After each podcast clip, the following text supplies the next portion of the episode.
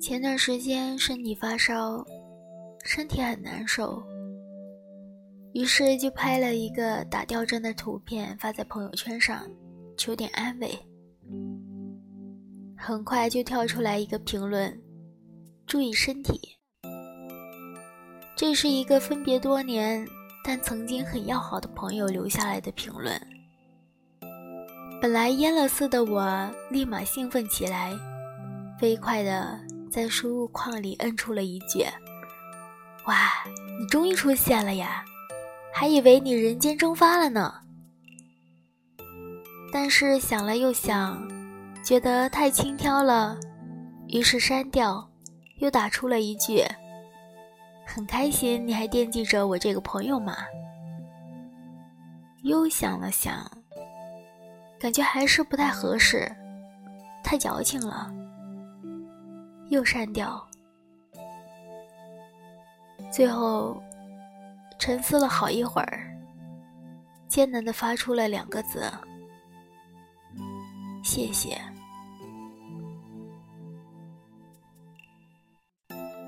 曾经我们一起逃课，一起吹牛，一起调戏女同学。曾经毕业那天，我们拿起酒杯，夸下海口，说要做一辈子的好朋友。然而夸下的海口，如今也只能是海口了。这个过程没有背叛，没有撕逼，也没有交恶，但我们就这样。慢慢的，从置顶聊天到不常联系，从秒赞朋友圈到视而不见，从无话不说到最后无话可说。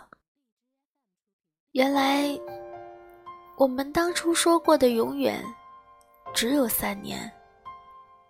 原来，我们以为友情会天长地久。却想不到，最后会无疾而终。这个时候，我不由得想起那句话：“相识免不了人在风中，聚散不由你我。”那么，渐行渐远的友情，甚至分道扬镳的好朋友，还有必要挽回吗？我想。不必了吧。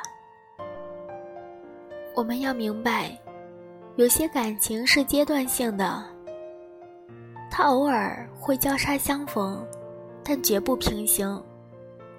我们要学会接受，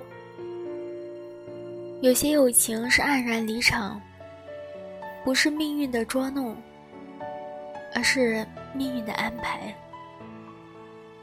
青春终会逝去。而友情也会散场。高中同桌了两年的超哥，现在听说已经是某个餐饮业的大 boss 了。想起这个哥们，好像还是用同学合适点吧。他当年也是混蛋的不行。记得有一次，老师周五布置了两张英语试卷。要求同学们下周一交上来，但是后来超哥居然连卷子都忘记带回家了。于是呀，在临时交卷子的时候，手忙脚乱地把我的卷子拿去照抄，抄答案也就算了，这个混球居然连我的名字都一并抄下来了。等试卷交上去之后，超哥才突然间恍然大悟，一拍脑袋。傻傻的看了看我说：“完了完了，我都忘了是怎么被超哥那张嘴说服的，最后居然答应了替他扛嘴。”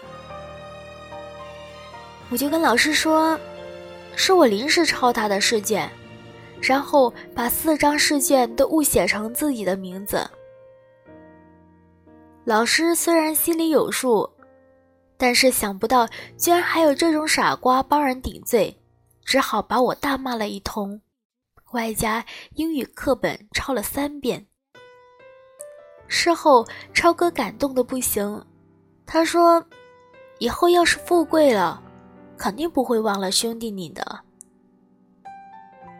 当时我就调侃他说：“超哥，你以后啊，可别落魄了来拖累我，兄弟就很感激了。”但是在毕业之后，在时间的荒野里，超哥落魄的时候，并没有去拖累我。富贵了，也没有忘记我这个兄弟。去年同学聚会，我们在餐桌上，在席间，除了追忆往昔，便是攀比吹嘘。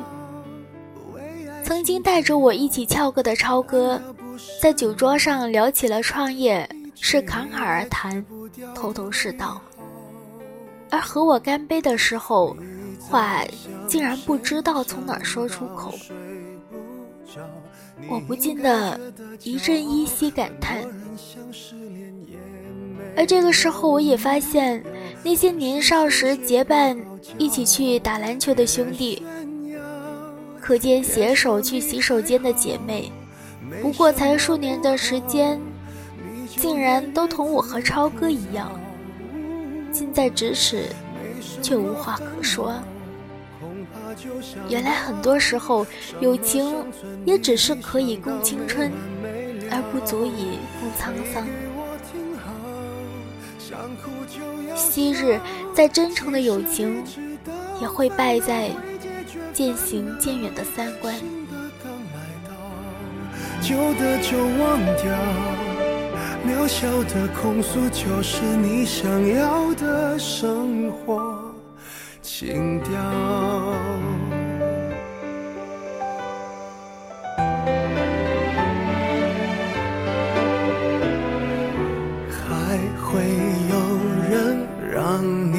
睡不着，还能为某人燃烧。我亲爱的，这样浪漫的煎熬，不是想要就能要。张爱玲在青春时期有一个闺蜜。叫严英，两个人是在香港大学读书的时候认识的，当时要好的程度，都让人开始怀疑张爱玲有同性恋的倾向。而张爱玲也曾经写道：“在这个世界上，恐怕只有严英能买到让我满意的围巾，换做任何一个人都不行，包括爱丽丝。”严英是任何人都无法替代的，而严英也是张爱玲两次婚姻的证婚人。张爱玲先后去了日本、美国，都有投奔严英之意。但是随后，张爱玲远离故土，嫁给了多病而贫困的赖雅，半生坎坷，风光不再。而严英却与一位富翁结合。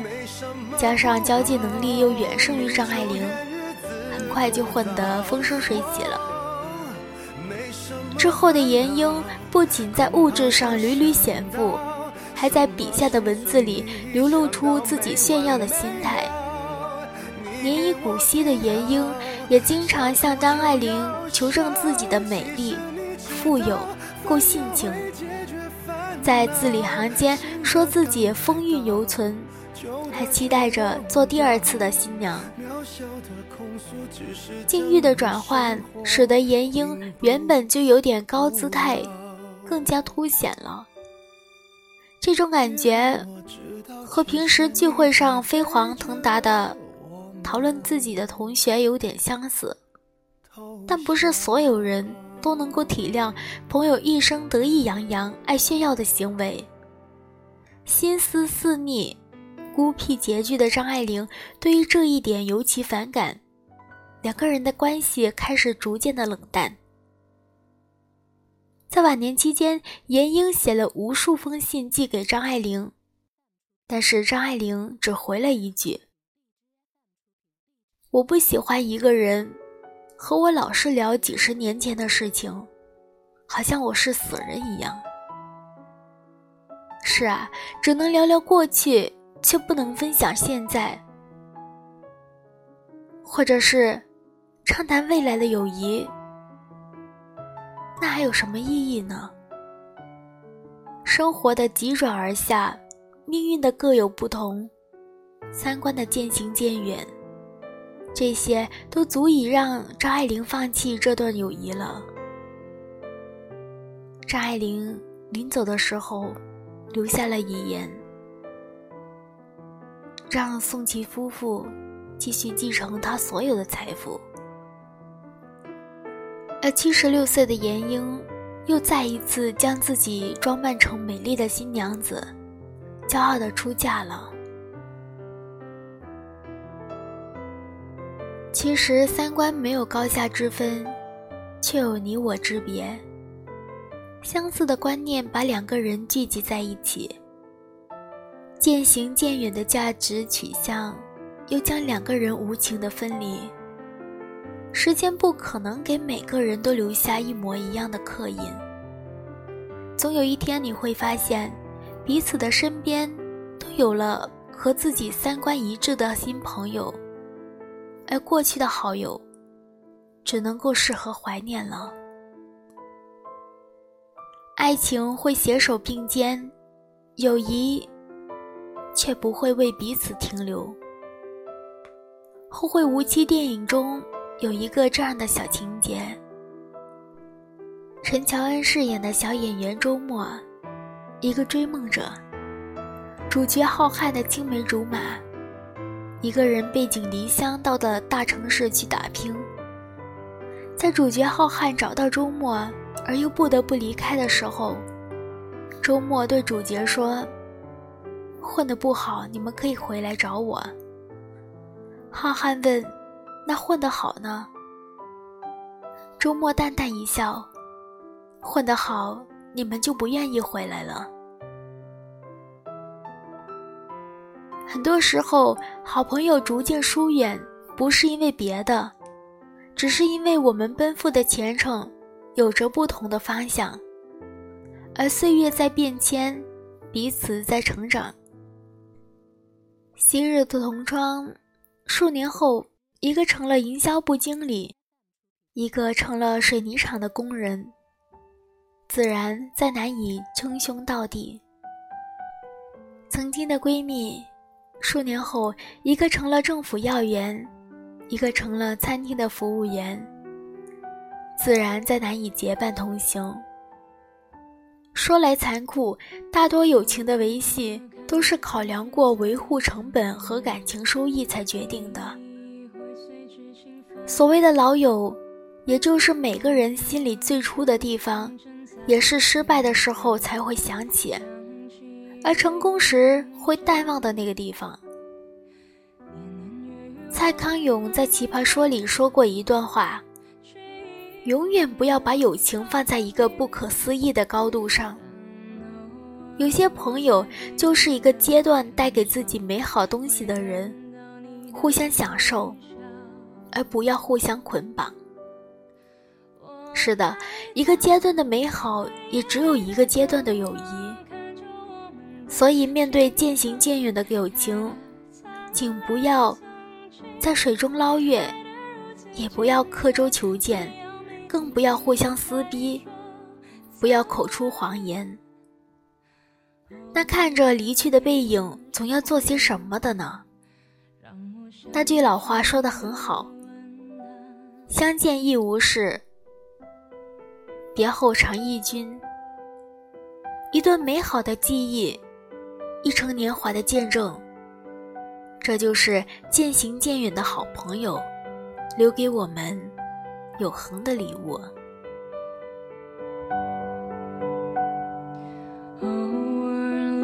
摘下的花瓣，是你给我的小浪漫。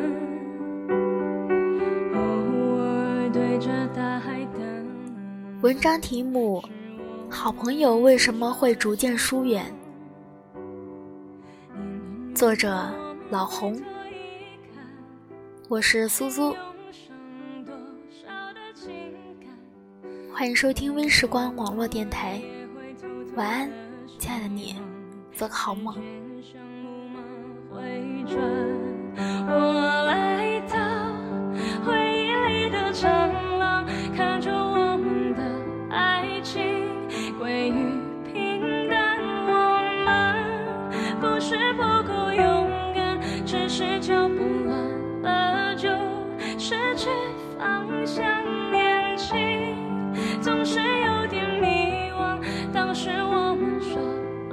伤，就太慌张。而生命都总是这样，总有一些遗憾。偶尔我会望着月亮，想想如果你就在身旁。